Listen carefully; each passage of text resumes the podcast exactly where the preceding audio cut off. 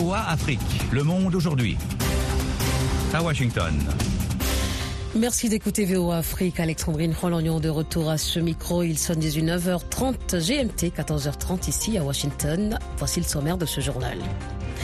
Sénégal, le Conseil constitutionnel rejette la candidature à la présidentielle du 25 février de l'opposant emprisonné Ousmane Sonko au motif que son dossier était incomplet. La justice sud-africaine rouvre une enquête sur quatre meurtres sous l'apartheid. Et hors du continent africain, le chef de la diplomatie américaine, Anthony Blinken, est en tournée au Moyen-Orient pour plaider une aide accrue pour Gaza et éviter l'embrasement de la région. Dans les magazines, nous serons en Côte d'Ivoire pour vivre l'ambiance dans la capitale économique Abidjan à quelques jours du coup d'envoi de la Cannes 2023. La Cour suprême sénégalaise a confirmé hier, juste avant minuit, la condamnation de l'opposant emprisonné Ousmane Sonko à six mois de prison avec sursis pour diffamation. Ce vendredi, le Conseil constitutionnel a rejeté sa candidature à la présidentielle au motif que son dossier était incomplet. Les précisions de John Lyndon. L'annonce de la Cour suprême a été faite par le juge Abdourahmane Diouf et confirmée par deux avocats de l'opposant, candidat déclaré à la présidentielle et personnage central d'un bras de fer de plus de deux ans avec l'État qui a donné lieu à plusieurs épisodes de troubles meurtriers. On a confirmé la peine et les dommages et intérêts. Sonko a perdu sur toute la ligne. Il est maintenant totalement interdit de participer à une élection, a réagi après la décision l'avocat de l'État, El Hadji Diouf. Les avocats de M. Sonko ont esquivé la question concernant l'éligibilité de leurs clients.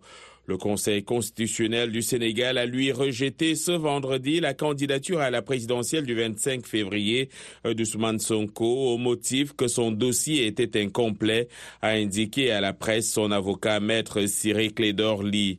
Ousmane Sonko, 49 ans, troisième lors de la présidentielle de 2019, est poursuivi par le ministre du Tourisme Mam Mbaye pour diffamation, injure et faux. La Cour suprême a confirmé la peine donnée en appel de six mois de prison avec sursis et 200 millions de francs CFA de dommages et intérêts.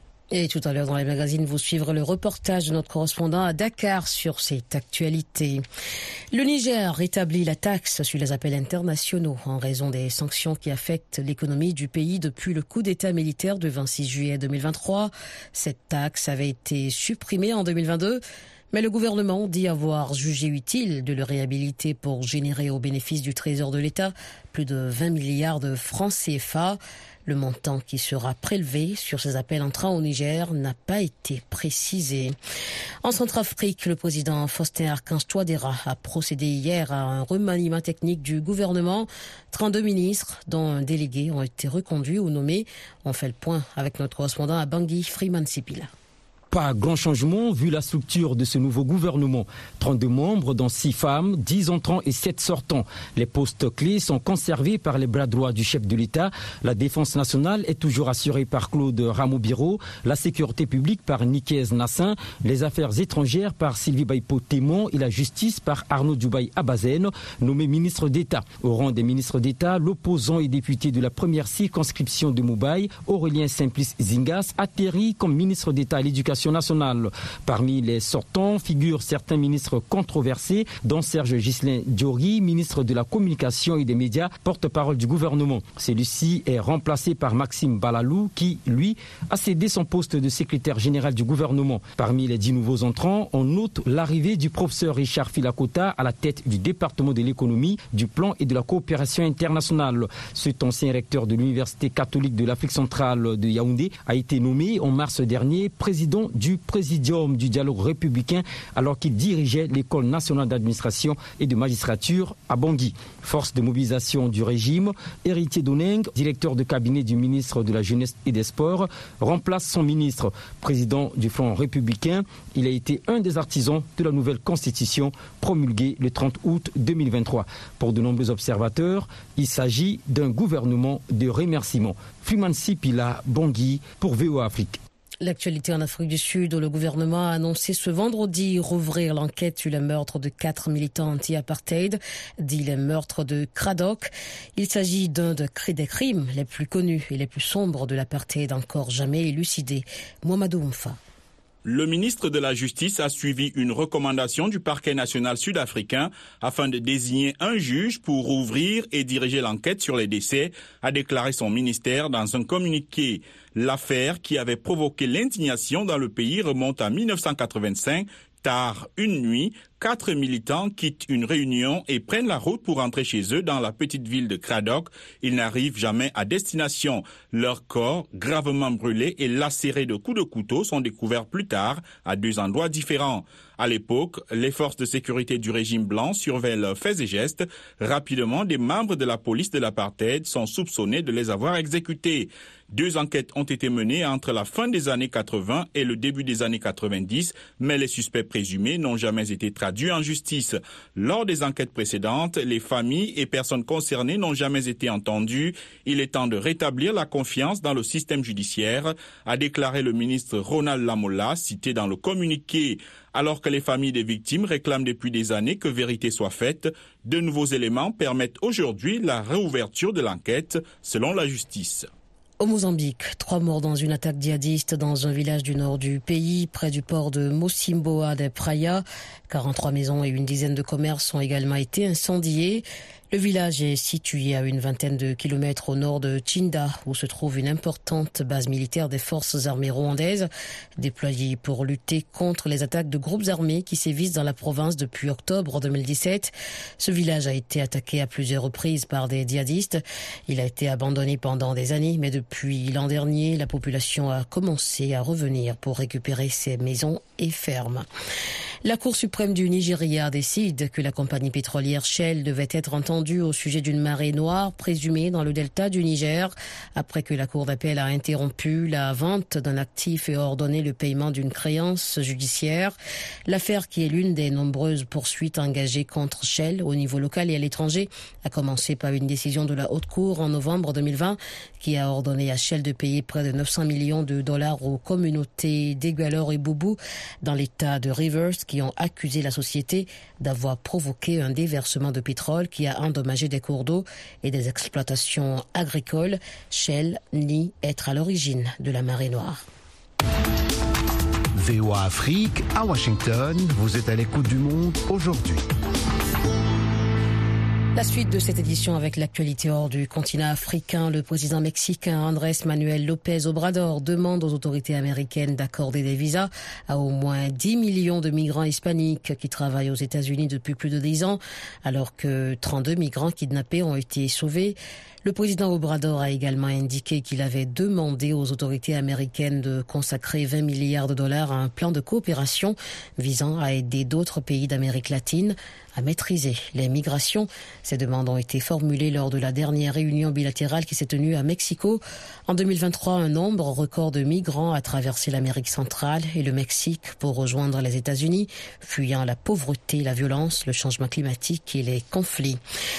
Le chef de la diplomatie américaine, Anthony Blinken, a atterri ce soir à Istanbul, première étape d'une nouvelle tournée au Moyen-Orient centrée sur le conflit à Gaza. Les détails avec Niwa. Outre la Turquie et la Grèce, M. Blinken se rendra dans cinq pays arabes ainsi qu'en Israël et en Cisjordanie dans le cadre de cette quatrième tournée dans la région depuis le début du conflit entre Israël et le Hamas palestinien. Cette visite intervient alors que l'on craint de plus en plus que le conflit qui dure depuis près de trois mois ne s'étende au-delà de Gaza, entraînant dans la foulée la Cisjordanie occupée par Israël, les forces du Hezbollah à la frontière israélo-libanaise et les voies maritimes de la mer Rouge. Comme lors de ses précédents voyages, le secrétaire d'État américain discutera sur la manière dont la bande de Gaza sera gérée si Israël atteint son objectif d'éradication du Hamas qui dirige la bande depuis 2007.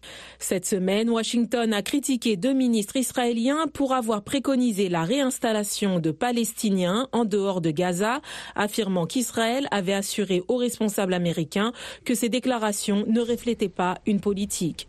Et peu de temps avant que le secrétaire d'État américain ne décolle pour cette nouvelle tournée dans la région, le ministre israélien de la Défense Yoav Galant a pour la première fois dévoilé un plan israélien pour l'après-guerre à Gaza après deux jours de haute tension suite à l'élimination au Liban du numéro 2 du Hamas. Le Liban, de son côté, a déposé une plainte auprès du Conseil de sécurité des Nations Unies à la suite de l'assassinat ciblé par Israël du chef adjoint du Hamas, Saleh al-Arouri, à Beyrouth la plainte qui date du 4 janvier indique qu'Israël a utilisé six missiles dans l'attaque qui a tué Al-Arouri et ajoute qu'Israël utilise l'espace aérien libanais pour bombarder la Syrie. Le président iranien Ibrahim Raisi s'est joint ce vendredi à Kerman à des milliers de personnes participant aux funérailles des 89 victimes d'un double attentat suicide revendiqué par le groupe djihadiste État islamique. La double explosion est survenue mercredi à Kerman lors d'une cérémonie commémorative près de la tombe du général Qassem Soleimani, tué en janvier 2020. Merci pour votre fidélité à VOA Afrique. La suite de cette édition juste après ceci.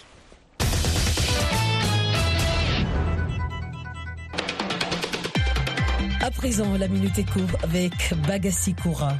La production de pétrole de l'OPEP a augmenté en décembre, soit près de 28 millions de barils par jour, selon une enquête de l'agence Reuters réalisée vendredi. Les augmentations de production de l'Irak, de l'Angola et du Nigeria ont compensé les réductions en cours par l'Arabie saoudite et d'autres membres de l'OPEP, l'Organisation des pays exportateurs. Ce coup de pouce intervient avant les nouvelles réductions de l'OPEP en 2024 et la sortie de l'Angola de l'OPEP qui devrait faire baisser sa production de janvier et sa part de marché. En décembre, les augmentations les plus importantes, soit 60 000 barils par jour, provenaient de l'Irak et de l'Angola. Le Nigeria a également expédié plus de brut à l'étranger sans pour autant commencer à produire des produits pétroliers dans sa nouvelle raffinerie de Dangote. L'indice des prix mondiaux de la FAO, l'Organisation des Nations Unies pour l'alimentation et l'agriculture, a terminé l'année dernière à environ 10% en dessous de son niveau de 2022.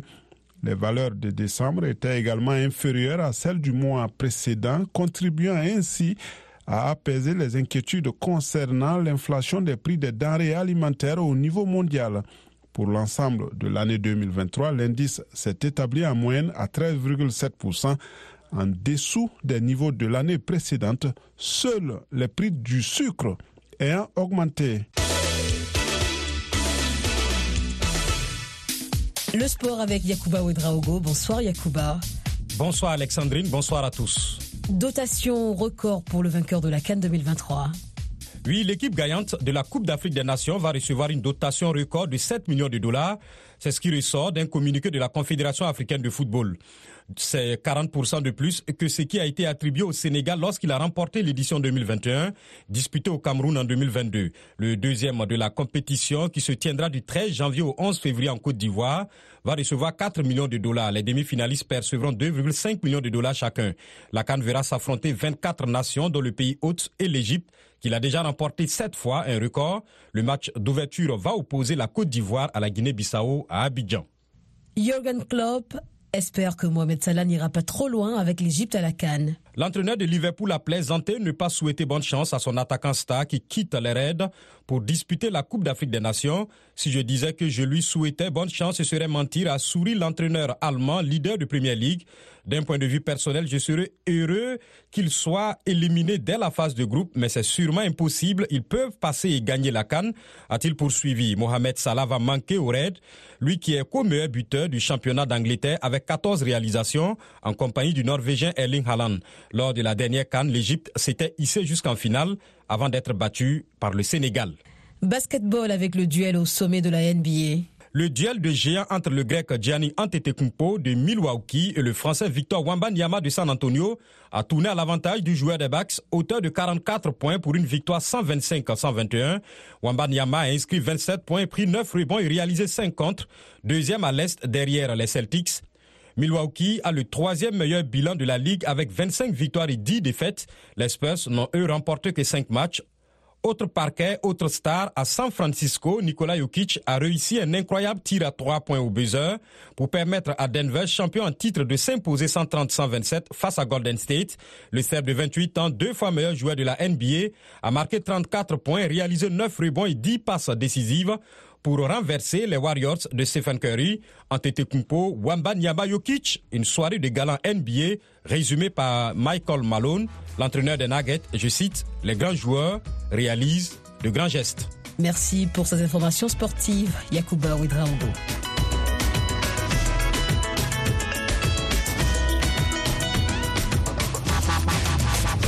Le monde aujourd'hui, VOA Afrique.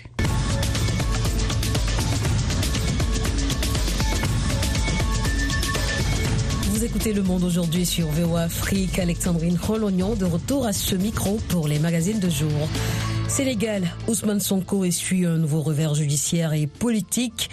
La Cour suprême de Dakar a confirmé jeudi le verdict de la Cour d'appel, le condamnant à six mois de prison avec sursis et à 200 millions de francs CFA à payer au ministre du Tourisme Mamamba Nyang. Et ce vendredi, le Conseil constitutionnel vient d'invalider sa candidature à la présidentielle de février. À Dakar, les réactions n'ont pas tardé. Les détails dans ce reportage de notre correspondant Wahani Johnson Sambo. C'est désormais officiel, Ousmane Sonko ne sera pas candidat à la présidentielle du 25 février prochain. Le Conseil constitutionnel a rejeté ce vendredi le dossier de candidature de l'opposant, une décision qui intervient au lendemain de la confirmation de sa condamnation à six mois de prison avec sursis et 200 millions d'amendes pour diffamation contre le ministre du Tourisme, une décision saluée par les avocats de l'État, Maître Elas Diouf. Nous venons d'enregistrer aujourd'hui une grande et importante victoire. Un seul point, un seul a été retiré de la décision des juges d'appel. C'est quoi? C'est la contrainte par corps. Mais à part ça, les six mois de prison avec sursis sont maintenus. Ce qui va l'empêcher, comme l'a dit son avocat, de participer à des élections. Ensuite, les 200 millions à payer à Mambaignan ont été maintenus. Ousmane Sonko ne sera donc pas candidat à la présidentielle du 25 février. C'est la consternation dans sa famille politique, mais également chez beaucoup de Sénégalais. Je suis très très déçu de cette situation. Il ne devait pas avoir une sélection, quoi. ça devait vraiment être qu'une question de, de, de vouloir populaire. Ce que la population veut, on doit adhérer à cela. Je ne dirais pas que la population veut Sonko, mais il déteste l'injustice. Et tout porte à croire que vraiment ce qui est en train de se, de se faire va dans ce sens. Le reportage de notre correspondant Wahani Johnson Sambo. FM 102, c'est VOA Afrique à Dakar au Sénégal, 24 heures sur 24.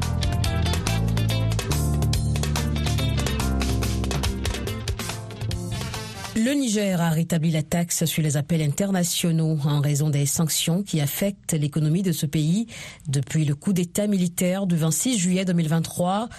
L'annonce a été faite par le gouvernement de transition qui a adopté un projet de décret pour réhabiliter la taxe sur la terminaison du trafic international entrant à destination du Niger. Cette taxe, qui avait été supprimée en 2022, peut générer au bénéfice du Trésor de l'État plus de 20 milliards de francs CFA selon le communiqué. Son montant n'a pas été précisé. Yacouba Ouedraogo a joint à Niamey Bana Ibrahim, secrétaire à la communication du Front patriotique pour la souveraineté.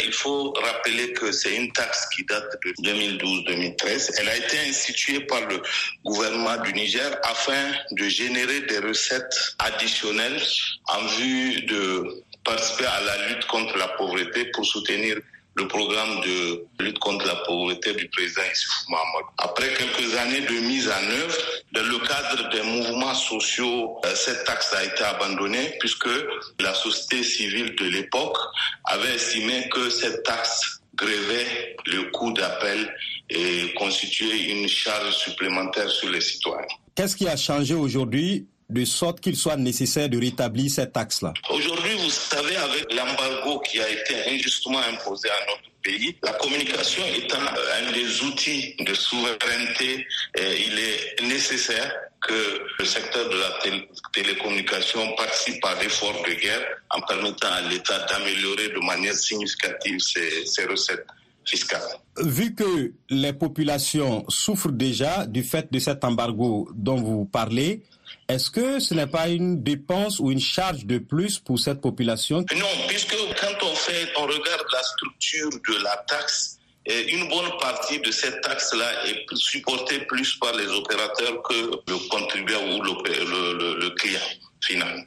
Les populations nigériennes sont bien sensibilisées sur la nécessité de participer à l'effort de guerre dans un contexte d'embargo où le, le, le, Niger est privé de beaucoup de ressources, nous sommes obligés de consentir des sacrifices. Le peuple nigérien en est conscient. Le coût de cette taxe n'est pas encore précisé. Selon vous, pourquoi? Ce n'est pas précisé parce que, comme vous le savez, toutes les taxes, impôts doivent rentrer dans le cadre du projet de loi des finances de l'année 2024. Donc, et je pense que c'est dans le cadre des recettes de cette loi des finances que le coût sera définitivement fixé.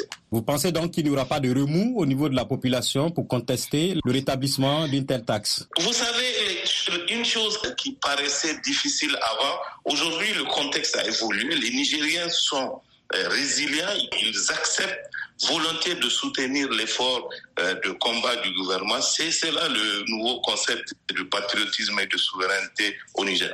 Il n'y aura aucun remous par rapport à cette taxe. Je vous le promets. C'était Bana Ibrahim, secrétaire à la communication du Front patriotique pour la souveraineté au Niger. Vous êtes bien sûr VOA Afrique, à au Niger, sur le 102.5 FM, 24h sur 24. Plus que quelques jours avant le début de la Cannes 2023 en Côte d'Ivoire, les infrastructures sont prêtes, mais l'ambiance n'y est pas encore à Abidjan et sur toute l'étendue du territoire.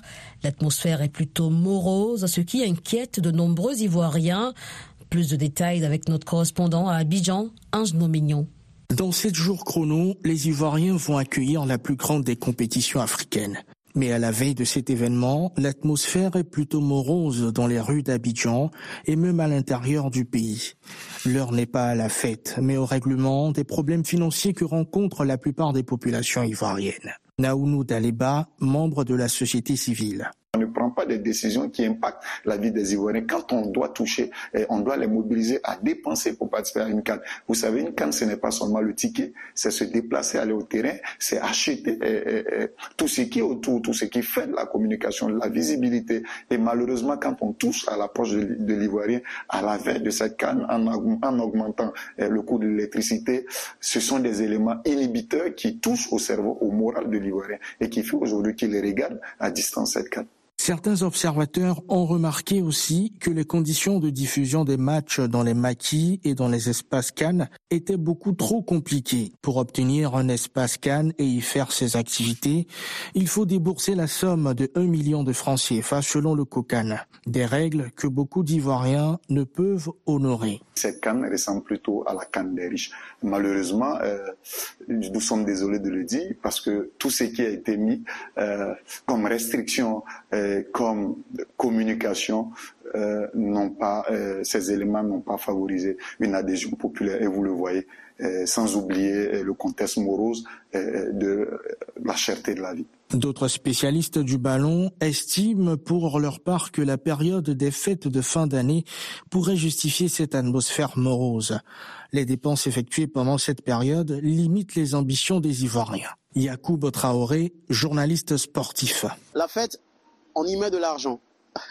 Et je vous assure que euh, pour les fêtes de fin d'année, euh, parlant du 31 décembre, du 1er janvier et du 24 décembre également, ceux qui fêtent y ont mis beaucoup d'argent. C'est vrai, il faut faire des prévisions pour la Coupe d'Afrique des Nations et tout ça, mais ils cherchent à prendre un nouveau souffle avant de se lancer dans la Coupe d'Afrique des Nations parce que c'est sur un mois quand même, c'est budgétivore un tout petit peu, donc il faut les, les comprendre. 23 pays feront le déplacement ici même en Côte d'Ivoire pour vivre cette compétition. Les Ivoiriens, eux pour leur part, espèrent pouvoir vivre cette canne sans difficulté majeure. Avec l'augmentation du coût de l'électricité, les ardeurs sont au plus bas en ce moment. Ange Bijou pour VOA Afrique, Abidjan. Écoutez VOA Afrique désormais partout en Afrique. Retrouvez toutes vos émissions préférées sur la chaîne 555 de Canal dans tous les pays francophones. Vous pouvez également nous suivre dans une trentaine d'autres pays africains, du Nigeria au Zimbabwe, en passant par le Ghana, le Kenya, la Tanzanie et la Zambie.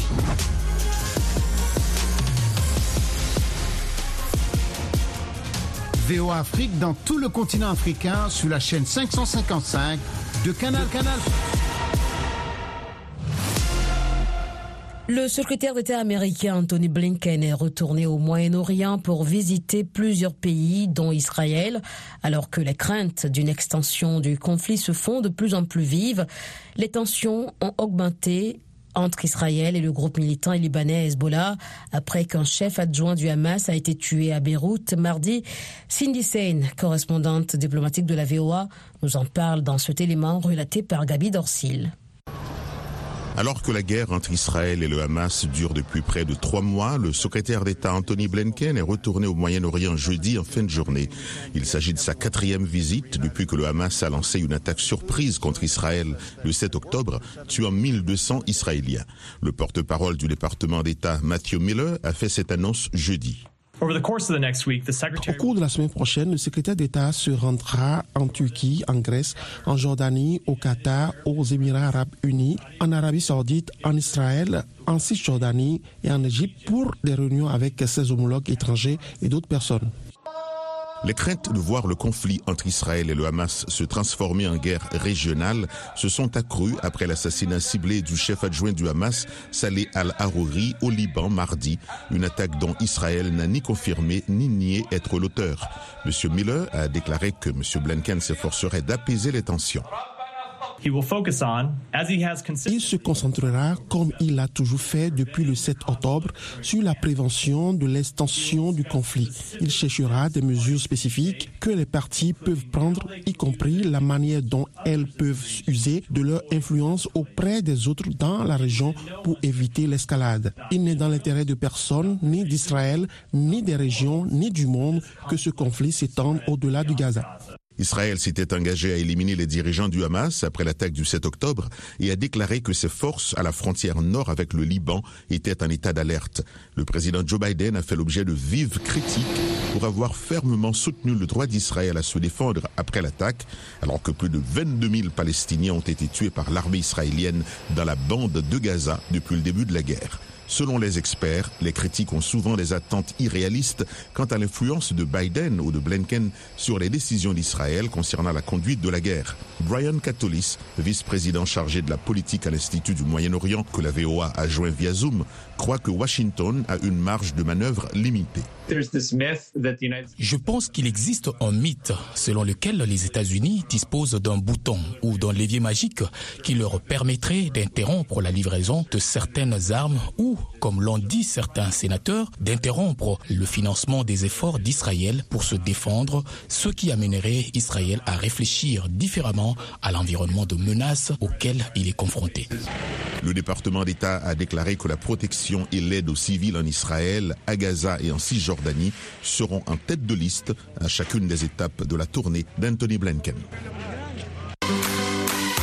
Salut les amis, ici Roger Montou de VOA Afrique. Téléchargez et partagez l'application RM Show VOA. Vous allez pouvoir nous suivre en direct sans problème. Vous serez aussi en mesure de suivre des émissions manquées et nous appeler, participer en live en direct sur notre application RM Show VOA. Vous pouvez trouver l'application dans votre Google Play. Cherchez tout simplement RM Show VOA. Merci infiniment de rester connecté avec RM Show sur l'application Google Play RM Show VOA. Téléchargez et partagez l'application pour rester scotché à nous suivre chaque jour entre 20h à 21h temps universel. Rappelez-vous que RM Show, c'est chaque jour à 20h temps universel sur VO Afrique et je vous dis comme d'hab, job bless, peace Africa.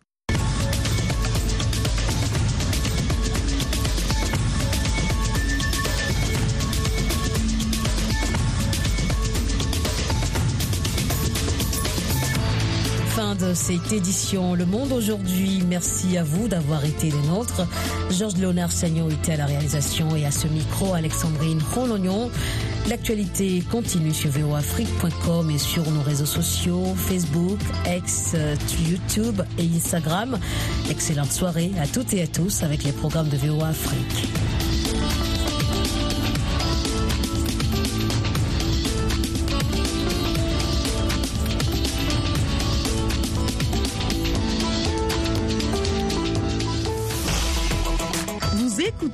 Le Monde aujourd'hui, diffusé partout en Afrique francophone. À Bamako sur 102 FM, Raga FM Kinshasa, Soleil FM Conakry, 92.3 FM, Radio Wentanga, Wayegouya, Burkina Faso et bien d'autres encore. Sans oublier sur Onde Courte. Le Monde aujourd'hui sur VOA Afrique.